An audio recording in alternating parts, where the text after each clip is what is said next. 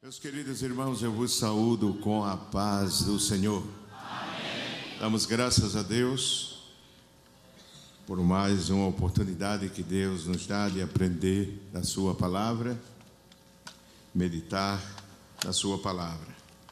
Eu convido os irmãos, por favor, para abrirem as suas Bíblias, capítulo 10 de 1 aos Coríntios, o versículo 1 em diante. A palavra de Deus nos diz: Ora, irmãos, não quero que ignoreis que os nossos pais estiveram todos debaixo da nuvem e todos passaram pelo mar, e todos foram batizados em Moisés na nuvem e no mar. E todos comeram de um mesmo manjar espiritual, e beberam todos de uma mesma bebida espiritual, porque bebiam da pedra espiritual que os seguia, e a pedra era Cristo. Mas Deus não se agradou da maior parte deles pelo que foram prostrados no deserto.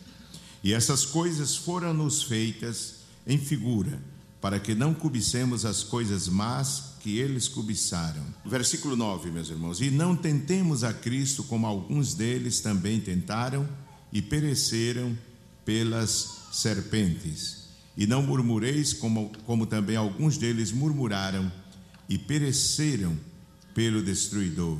Ora, tudo isto lhes sobreveio como figuras e estão escritas para aviso nosso, para quem já são chegados os fins dos séculos. Quem diz amém, meus irmãos? Amém.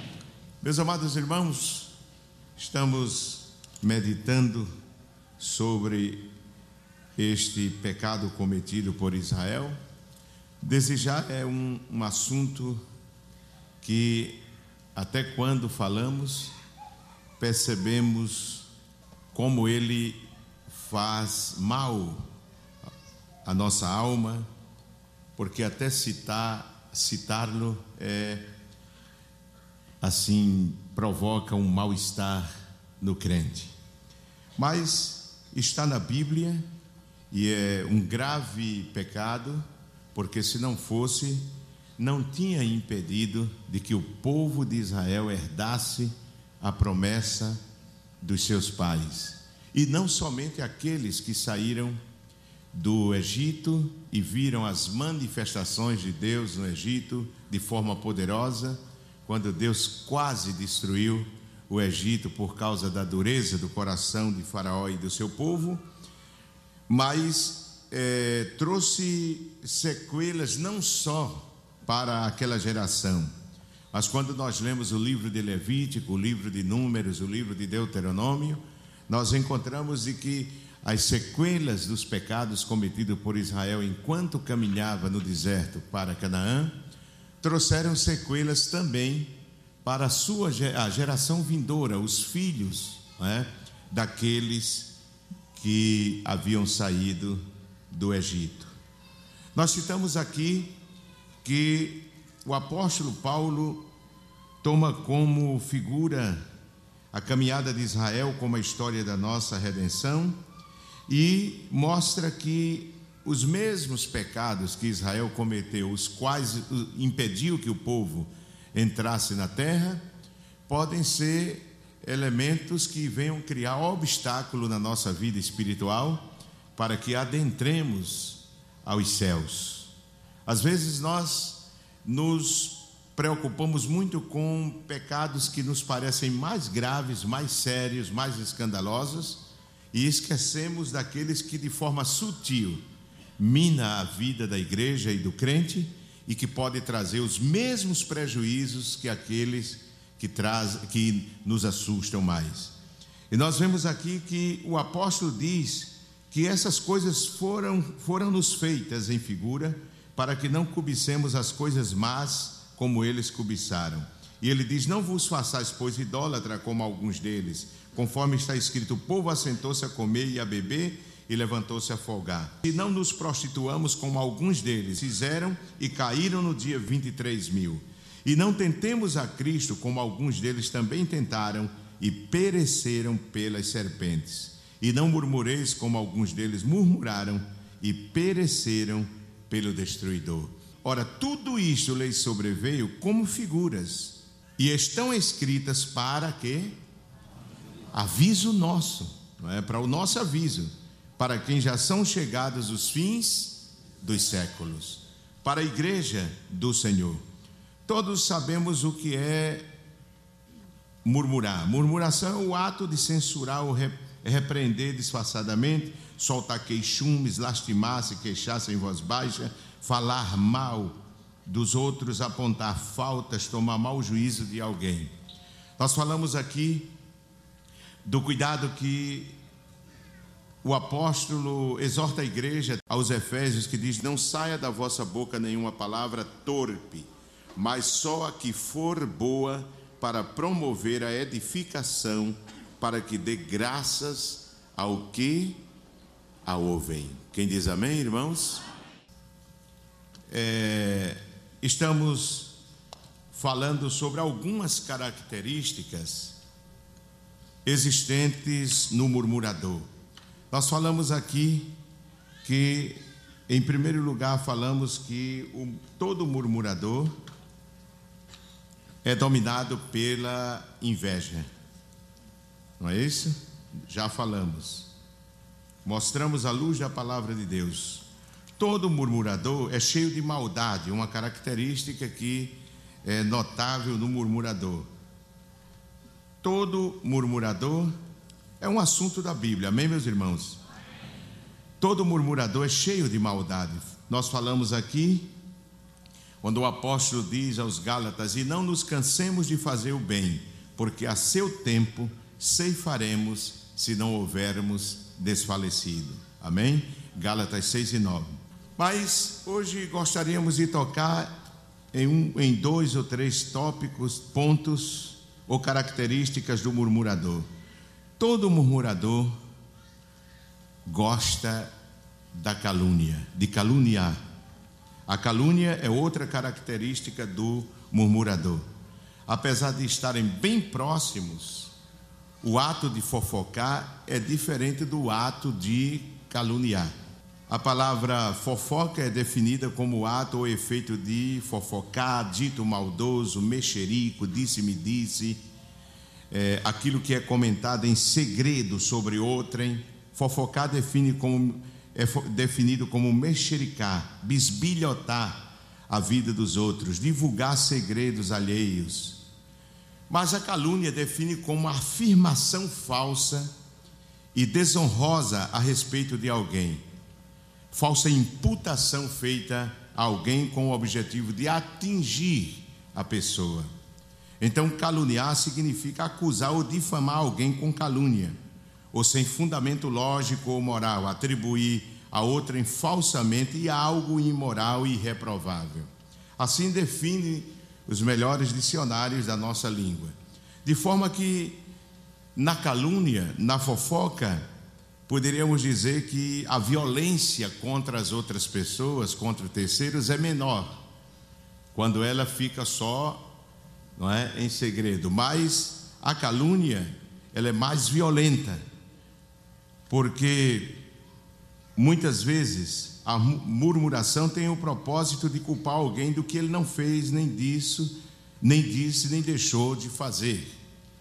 E traz consigo a, a publicação daquilo para que atinja a pessoa que está sendo vítima.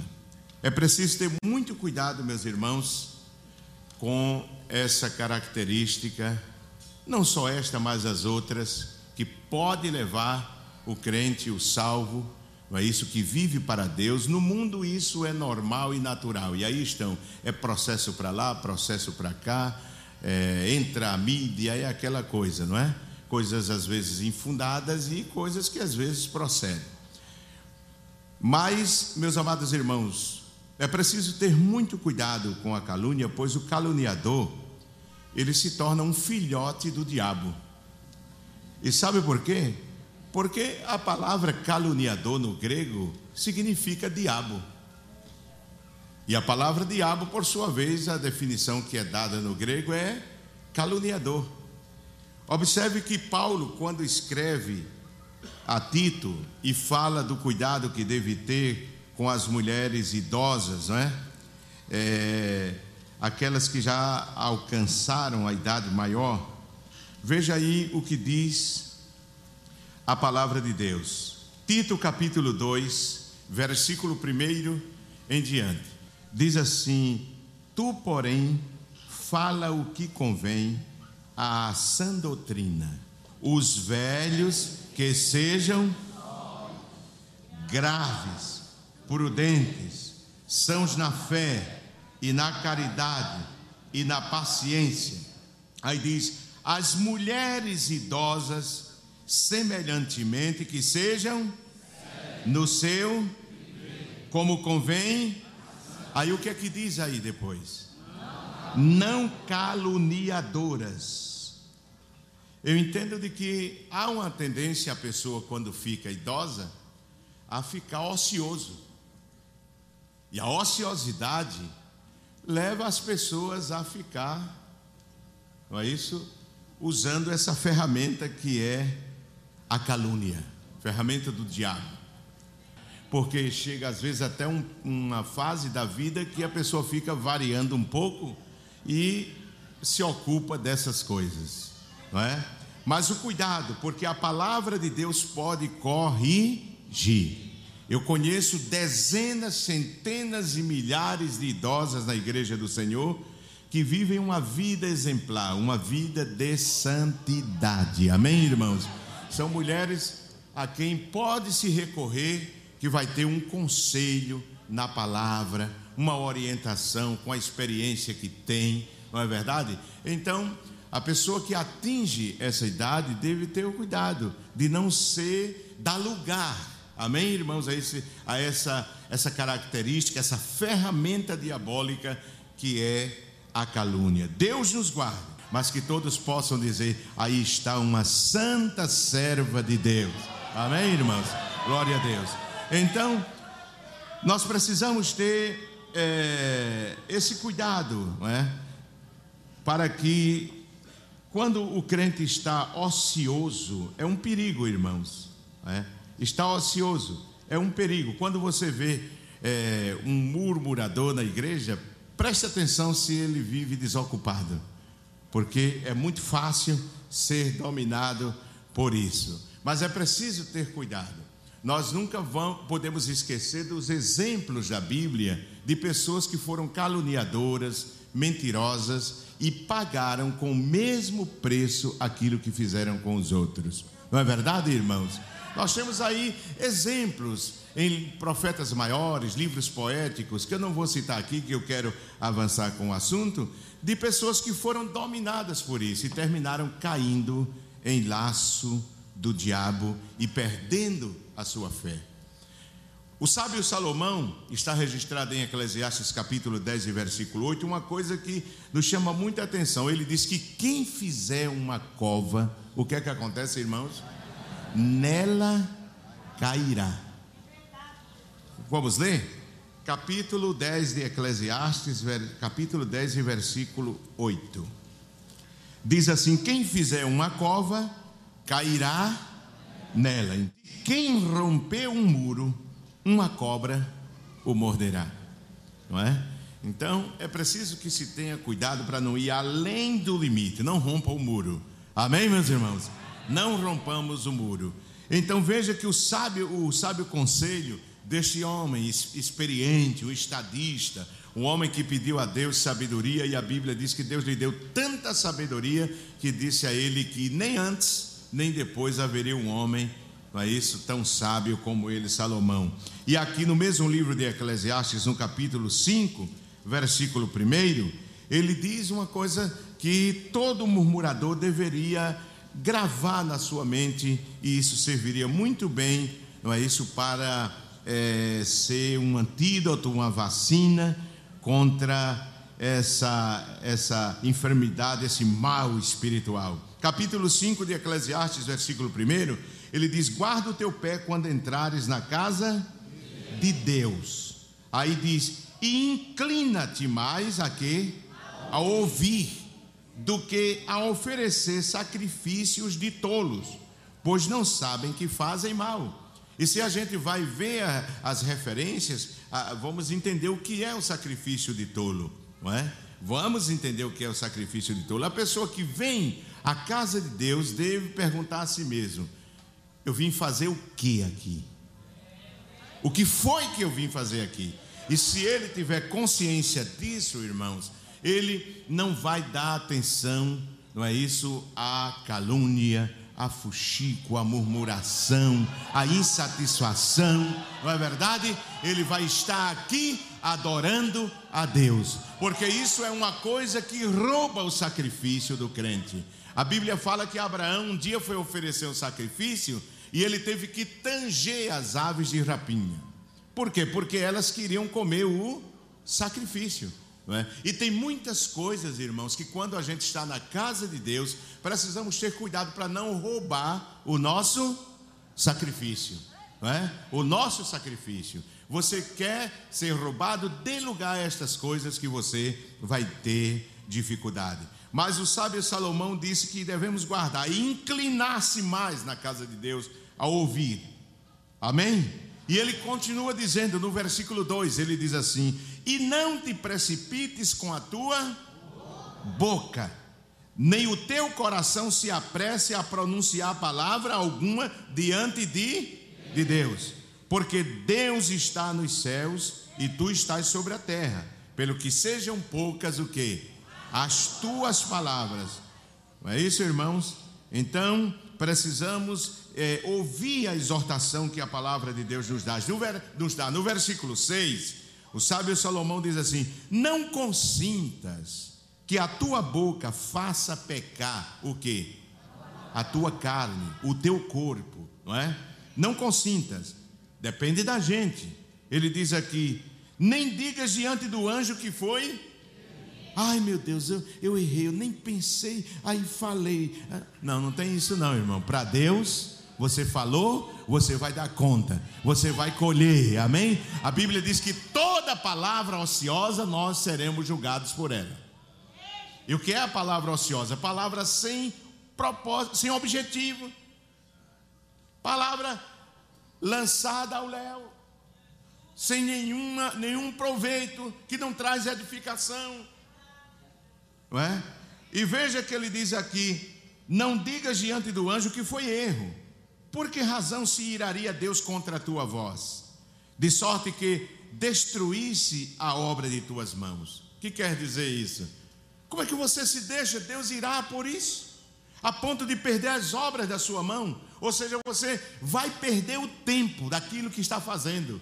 Se você veio ao culto e entrou nesse caminho, perdeu o tempo a obra da sua mão não vale nada. O sacrifício que você está oferecendo, o louvor que você está oferecendo, não é isso? O testemunho que você dá no púlpito não vale de nada, porque o que você está fazendo está enchendo Deus de ira contra a sua atitude, não é? Então, meus amados, nós precisamos ter esse cuidado. Diz o versículo 7: porque como na multidão dos sonhos a vaidade, assim também nas muitas palavras. Mas tu teme a Deus, tem temor de Deus, não é?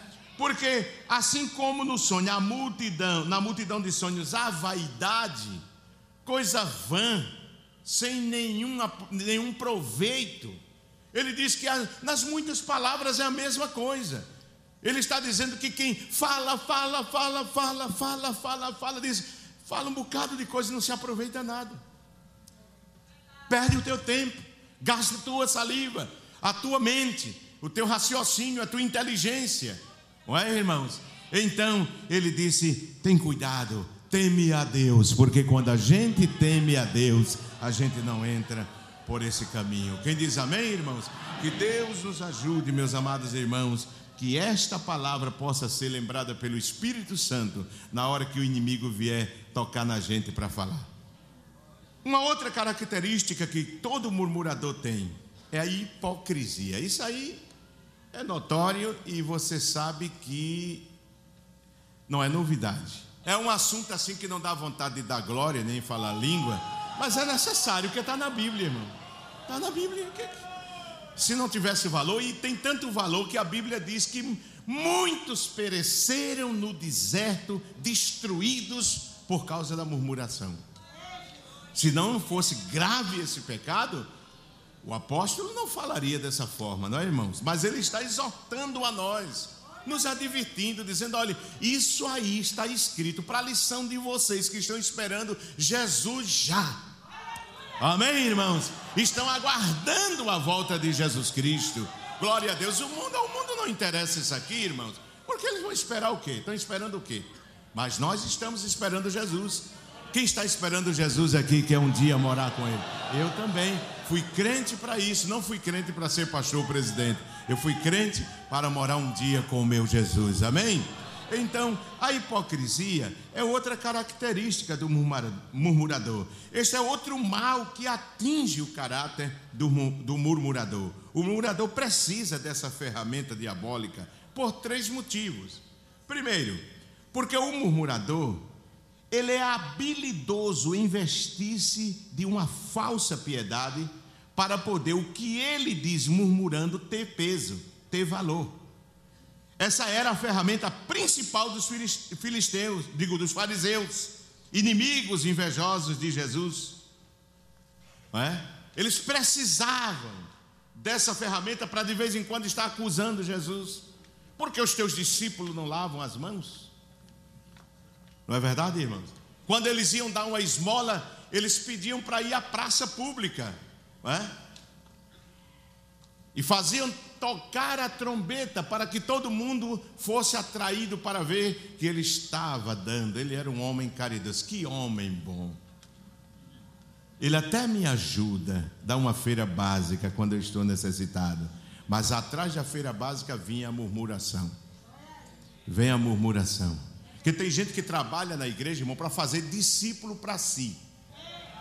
E eles são sutis em semear discórdia no coração dessas pessoas, para depois jogar contra os irmãos, contra a liderança da igreja, fazer dele, como dizem aí fora, massa de manobra.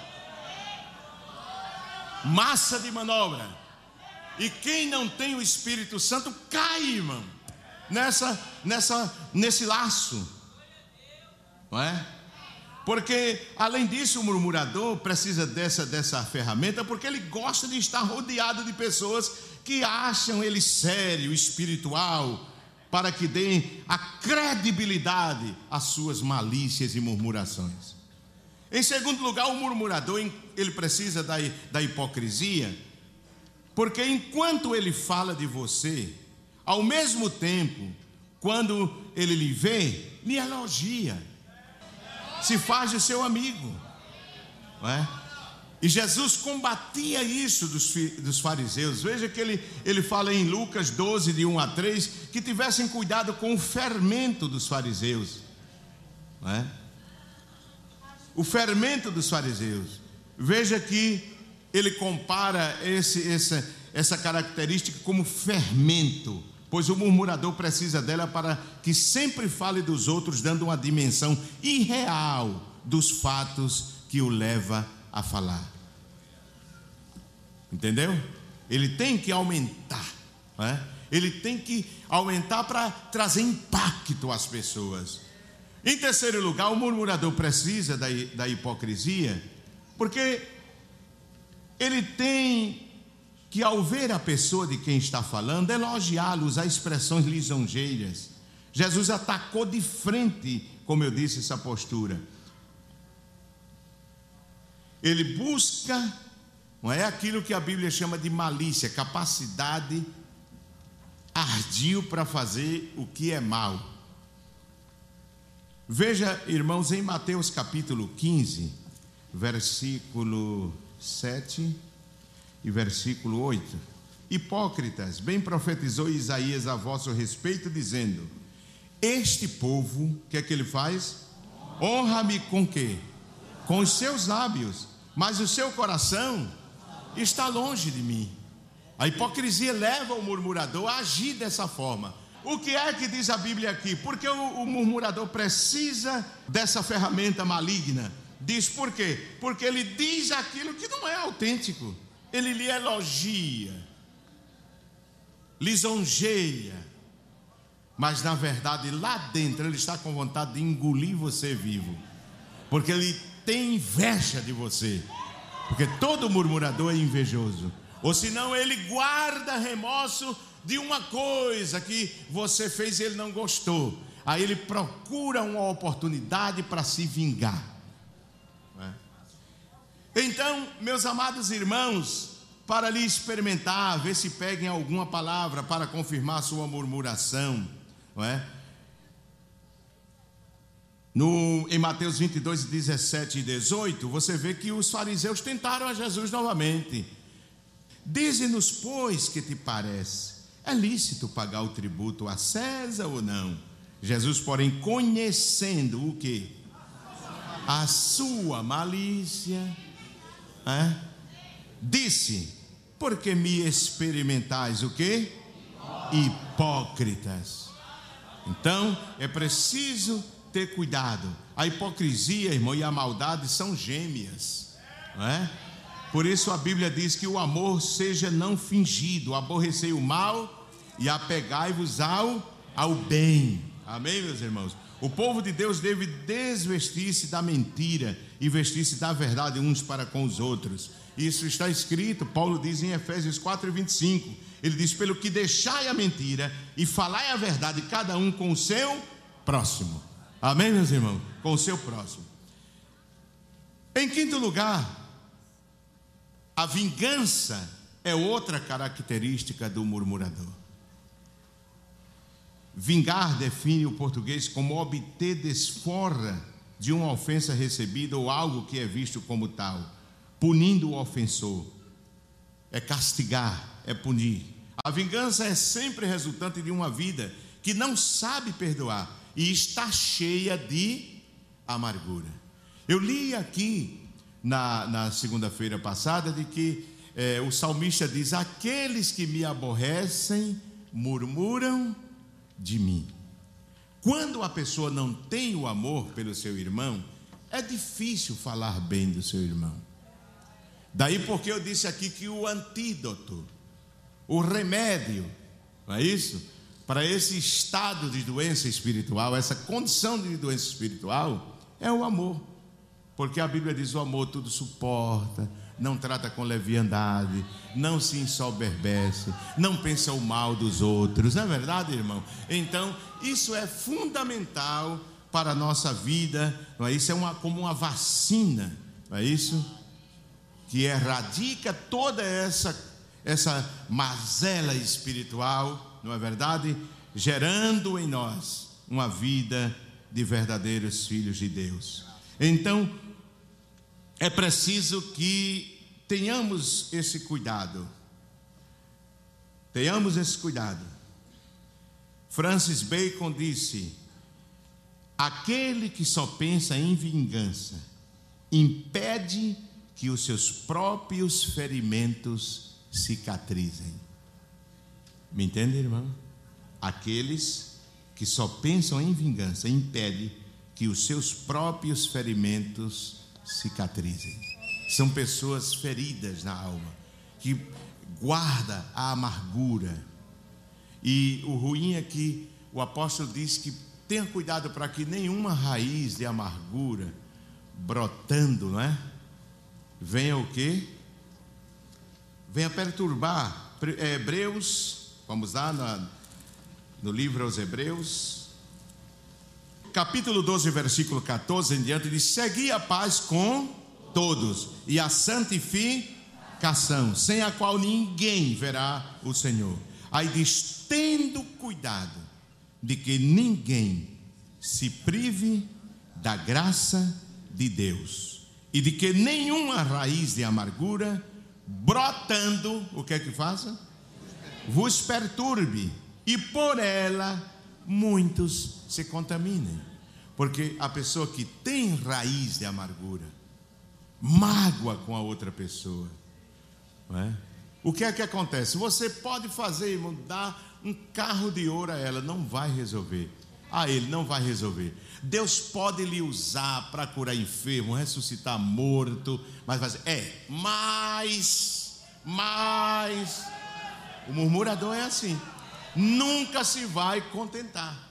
Então, é preciso que tenhamos esse cuidado, porque ele leva consigo a vingança. Deus é claro em Sua palavra, em Deuteronômio, capítulo 32, versículo 35, a palavra de Deus: A mim me pertence a vingança, a retribuição ao seu tempo, a seu tempo. Amém, meus irmãos? A seu tempo. Então, Paulo diz aos Romanos 12, 19: Não vos vinguei a vós mesmos, amados. Não é?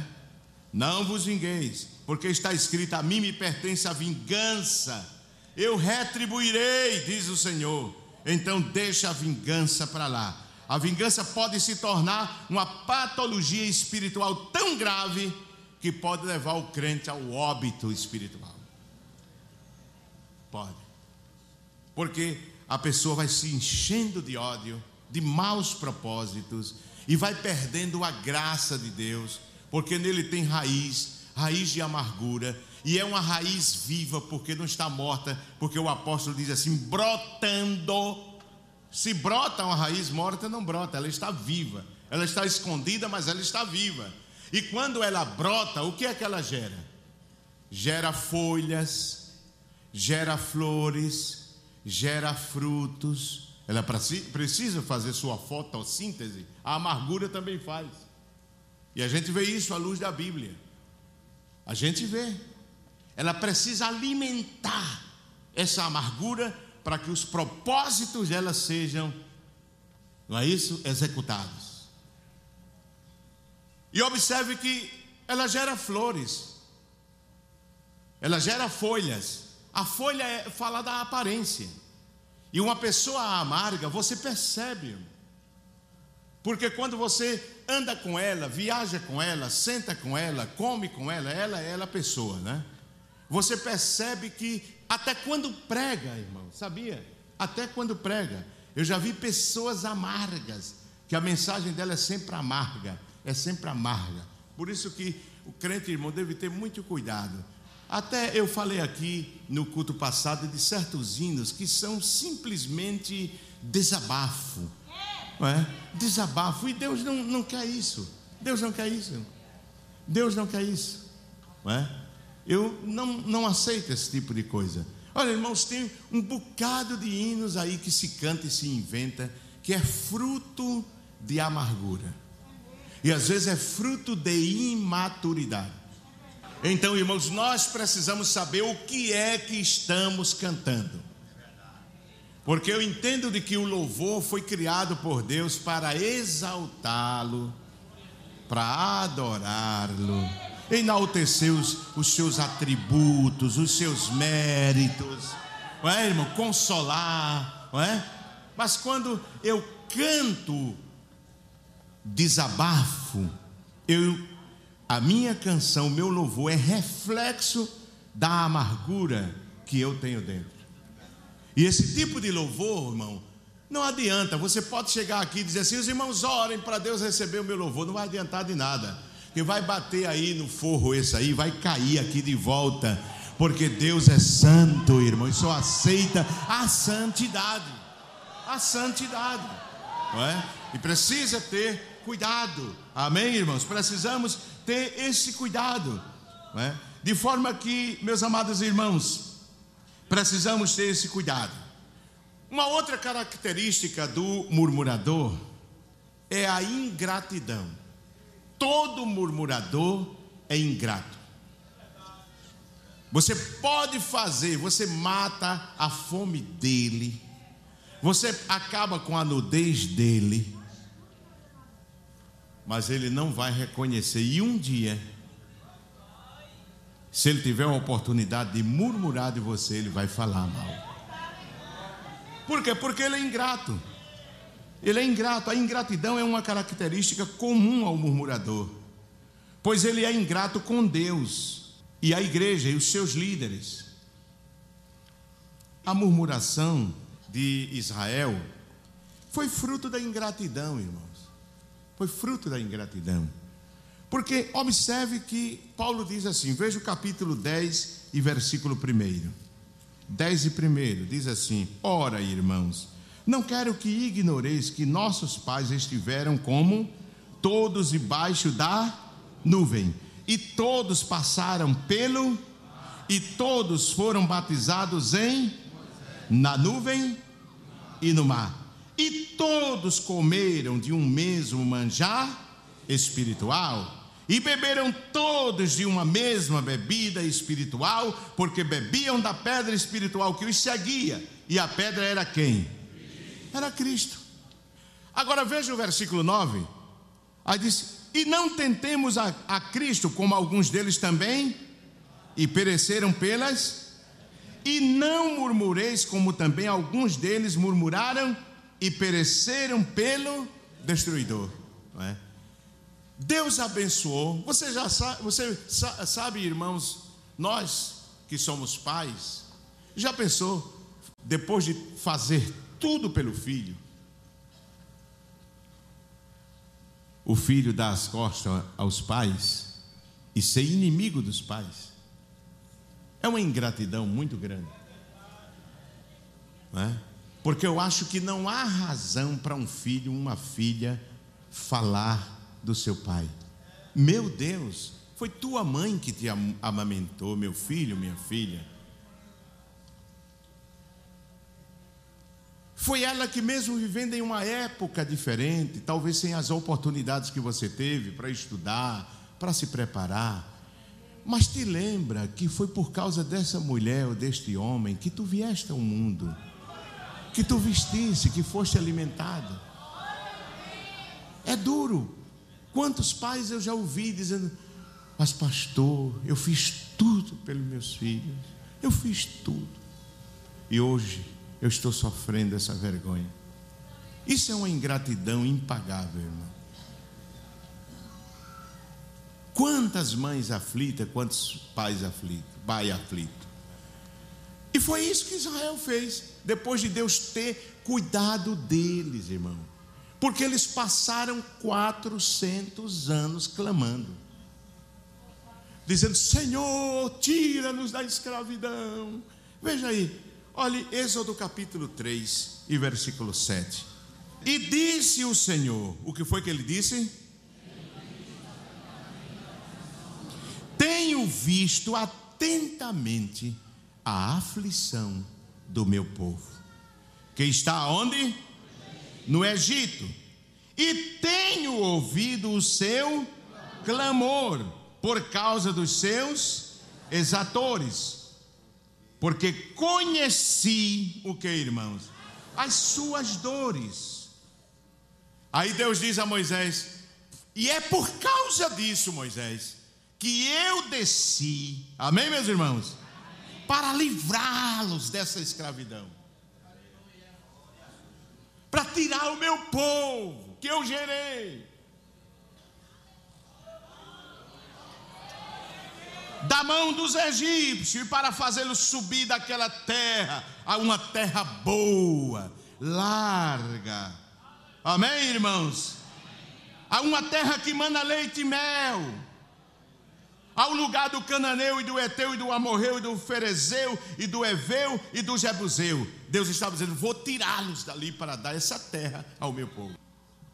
Apesar de toda essa, essa esse cuidado que Deus teve, há um texto que mostra que Deus trouxe Israel a Canaã, é, pra, tirou do Egito como um menino, um bebê nos braços.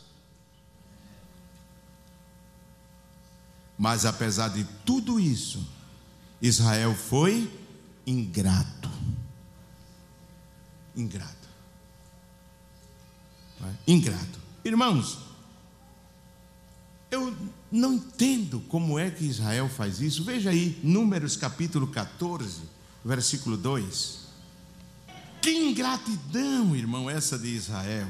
Eu vou ler e vocês acompanham o capítulo 14 de Números, versículo 1 em diante, diz: Então levantou-se toda a congregação e alçaram a sua. E o povo chorou naquele, naquela mesma noite. E todos os filhos de Israel fizeram o quê? Murmuraram contra quem? Moisés. E contra quem? E toda a congregação lhe disse: Ah, se morrêssemos na terra do Egito. Mas, meu irmão, é o choro da murmuração, né, irmão? Como é que. Você vê que até Deus foi vítima do murmurador, irmão. Como é que um povo passa quatro séculos orando a Deus para Deus tirá-lo da terra? Chora, clama. E quando Deus tira, agora o povo vai e diz assim: Todos os filhos de Israel murmuraram contra Moisés e contra Arão, e toda a congregação lhe disse: Ah, se morrêramos no, na terra do Egito, ou ah, se morrêramos neste deserto, veja só. E porque nos traz o Senhor a esta terra, para cairmos à espada e para que nossas mulheres e nossas crianças sejam por presa? Não nos seria melhor voltarmos ao Egito? E diziam uns aos outros: Levantemos um capitão, veja que rebelião, e voltemos ao Egito. Então Moisés e Arão caíram sobre os seus rochos perante todo o ajuntamento dos filhos de Israel. E Josué, filho de Nun, e Caleb, filho de Jefoné, dos que espiaram a terra, rasgaram as suas vestes e falaram a toda a congregação dos filhos de Israel, dizendo: A terra pelo meio da qual passamos a espiar é terra muito boa. Porque o murmurador ele só vê a dificuldade, irmão. Ele só vê o defeito. Vocês pensam que eles viram as uvas? Eles viram o leite? eles viram mel? Não. Porque o murmurador ele só vê os defeitos. Aí veja o que diz: Se o Senhor se agradar de nós, então nos porá nesta terra e nola dará, terra que manda leite e Tão somente não sejais rebeldes contra o Senhor e não temais o povo desta terra, porquanto são eles nosso pão. Retirou-se deles o seu amparo, e o Senhor é conosco, não o temais. Então disse toda a congregação que fizesse o quê? Que os apedrejassem, porque eles disseram isso. Porém, a glória do Senhor apareceu na tenda da congregação e todos os filhos de Israel. E disse o Senhor a Moisés: Até quando me provocará este povo? E até quando me não crerão por todos os sinais que fiz no meio deles? Com pestilência o ferirei e o rejeitarei e farei de ti povo maior e mais forte do que esse. E disse Moisés ao Senhor: Assim os egípcios ouvirão, porquanto com a tua força fizeste subir este povo do meio deles. E dirão aos moradores desta terra que ouviram que tu, ó Senhor, estás no meio deste povo, que face a face, ó Senhor, lhes apareces, que tua nuvem está sobre eles e que vais adiante deles numa coluna de nuvem de dia e numa coluna de fogo de noite. E se matares este povo como a um só homem, as nações, pois, que ouviram a tua fama, falarão, dizendo: Porquanto o Senhor não podia pôr este povo na terra que eles tinham jurado, por isso o matou no deserto. Que caráter de Moisés! Povo falando dele, murmurando e ele defendendo o povo. É por isso que Deus botou ele, irmão. Por isso que Deus botou ele.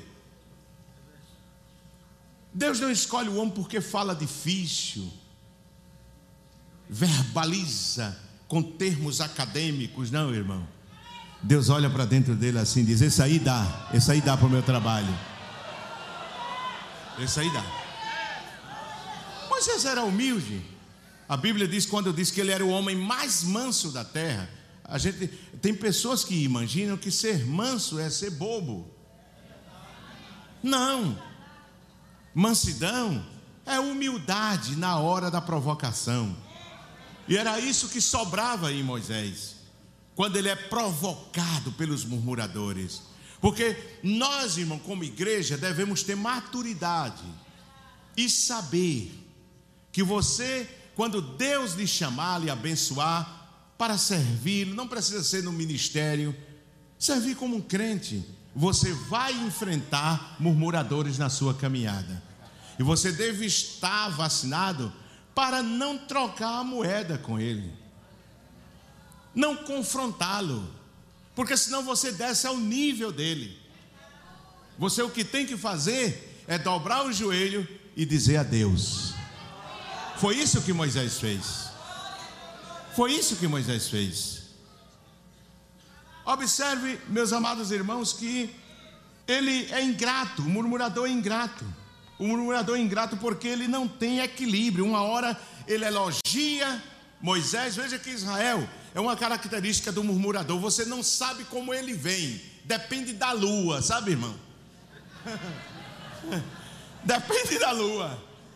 Porque quando ele aproxima-se de você, você não sabe o que é que ele vai dizer. que um deles chega e lhe dá um elogio maior do que esse templo aqui, mas no outro dele lhe fulmina. Aí você fica instável diante dele, não é? Veja, veja o que, o que você percebe do murmurador. Veja Êxodo capítulo 14 e versículo 31. Capítulo 14 e versículo 31 diz: E viu Israel a grande mão que o Senhor mostrara aos egípcios. E temeu o povo ao Senhor e creu no Senhor. E o que mais? E aí Moisés disse: Esse homem é homem de Deus. Não é verdade, irmãos? Agora veja, só um capítulo, não precisa ir muito longe, não, que o murmurador tem corda curta. Veja aí, capítulo 15, versículo 24. O que é que diz aí?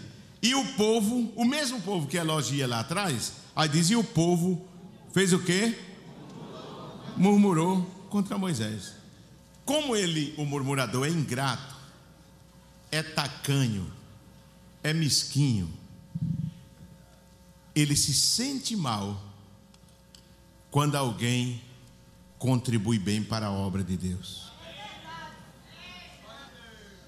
Quando ele está num templo e passa calor, como esse aqui passava, que eu saía com a pressão alta, ele fala.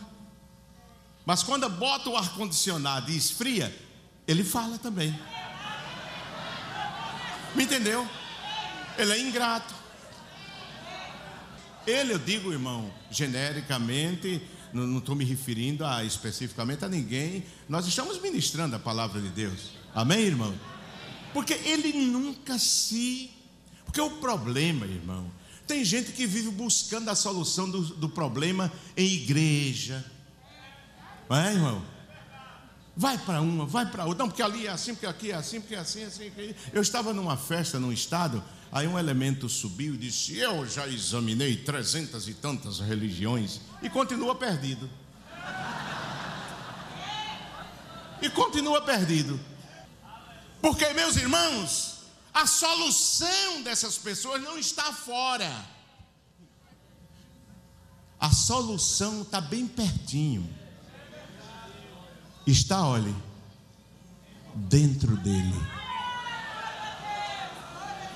Vida amarga, mágoas sem perdoar, feridas, inveja. Nunca vai ter jeito. Porque está buscando a solução fora e a solução está dentro dele ele tem que ser tratado com Deus. Ele tem que dobrar o joelho e dizer: Deus, chegou o momento e eu preciso mudar. Eu preciso mudar. Deus faz uma mudança radical em mim. Eu percebo que eu estou doente. Diga a Deus assim. Eu estou com uma patologia espiritual incurável, com remédio de nervo, com terapia. Eu preciso tratar. É você? Você precisa dizer isso. Se o murmurador não disser isso, ele nunca se cura. Ele tem que confessar suas faltas a Deus.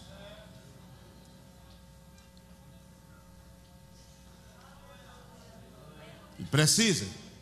Todo tempo Jacó, desde o ventre, machucava, criava problema, insatisfação, roubava os direitos dos outros. Não é verdade, irmão?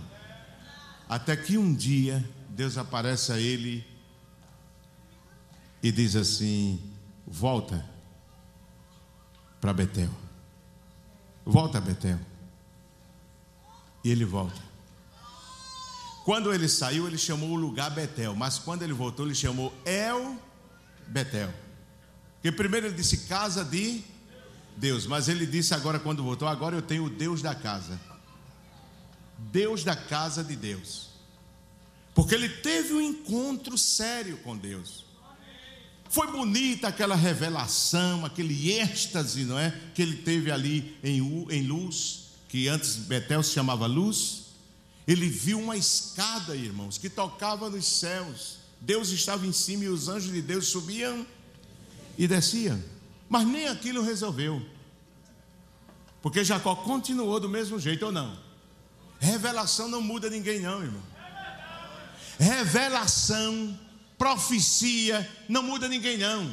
Você pode profetizar de babá e com a mesma língua e a mesma boca blasfemar e murmurar dos outros, irmão. Mas quando Jacó chega sozinho, era ele Deus. Ele mandou passar, passa rebanho, passa filho, passa mulher. Eu quero ficar só aqui. Quando ele fica só, ele vê quando o anjo do Senhor lhe aparece. Deus fica no meio do rio assim, o único caminho, diz: Passa.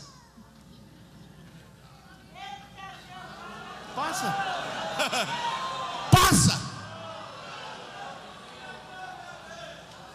Aí não precisa eu contar mais, que vocês sabem o desenrolar da, da história como foi. É? E está lá do outro lado Raquel, sua amada e bela mulher, e os demais, né? O rebanho, os servos. Aí quando começa a olhar, lá vem um homem. Que é isso, Jacó? Foi Deus. Foi Deus ele tocou na junta, no músculo. Onde está a força? Então, meus amados irmãos, precisamos desse cuidado, porque é a ingratidão. Se o crente pensasse, irmãos, quando você for tentado a murmurar do seu irmão, pense o que Deus fez com você. Me entende? A Bíblia diz assim, o salmista disse assim: Não se esqueçam dos seus benefícios. É. Olha, irmãos, e nós precisamos viver nesses últimos dias com muito cuidado, porque uma das características do mundo pós-moderno, esse mundo humanista, secularista que nós estamos vivendo aí, é egoísmo e ingratidão. Segunda carta de Paulo a Timóteo, capítulo 3 e versículo 2. Disse: "Por que haverá homens o quê? Amantes de si mesmos, humanistas, né? Avarentos, presunçosos, soberbos, blasfemos e o que mais? Desobedientes a paz e e o que mais? Diga comigo, ingratos. Nós estamos vivendo o tempo da ingratidão. O tempo da ingratidão. Então é preciso que lembremos-nos, quando a pessoa é ingrata com Deus, é ingrata aos seus irmãos também. Mas quando a murmuração bater sua porta, meu irmão, comece a lembrar as, os benefícios que você recebeu de Deus. E comece a cantar e a louvar a Deus. E você vai ver que o diabo não vai achar brecha em você e em nós. Amém, meus irmãos? Amém?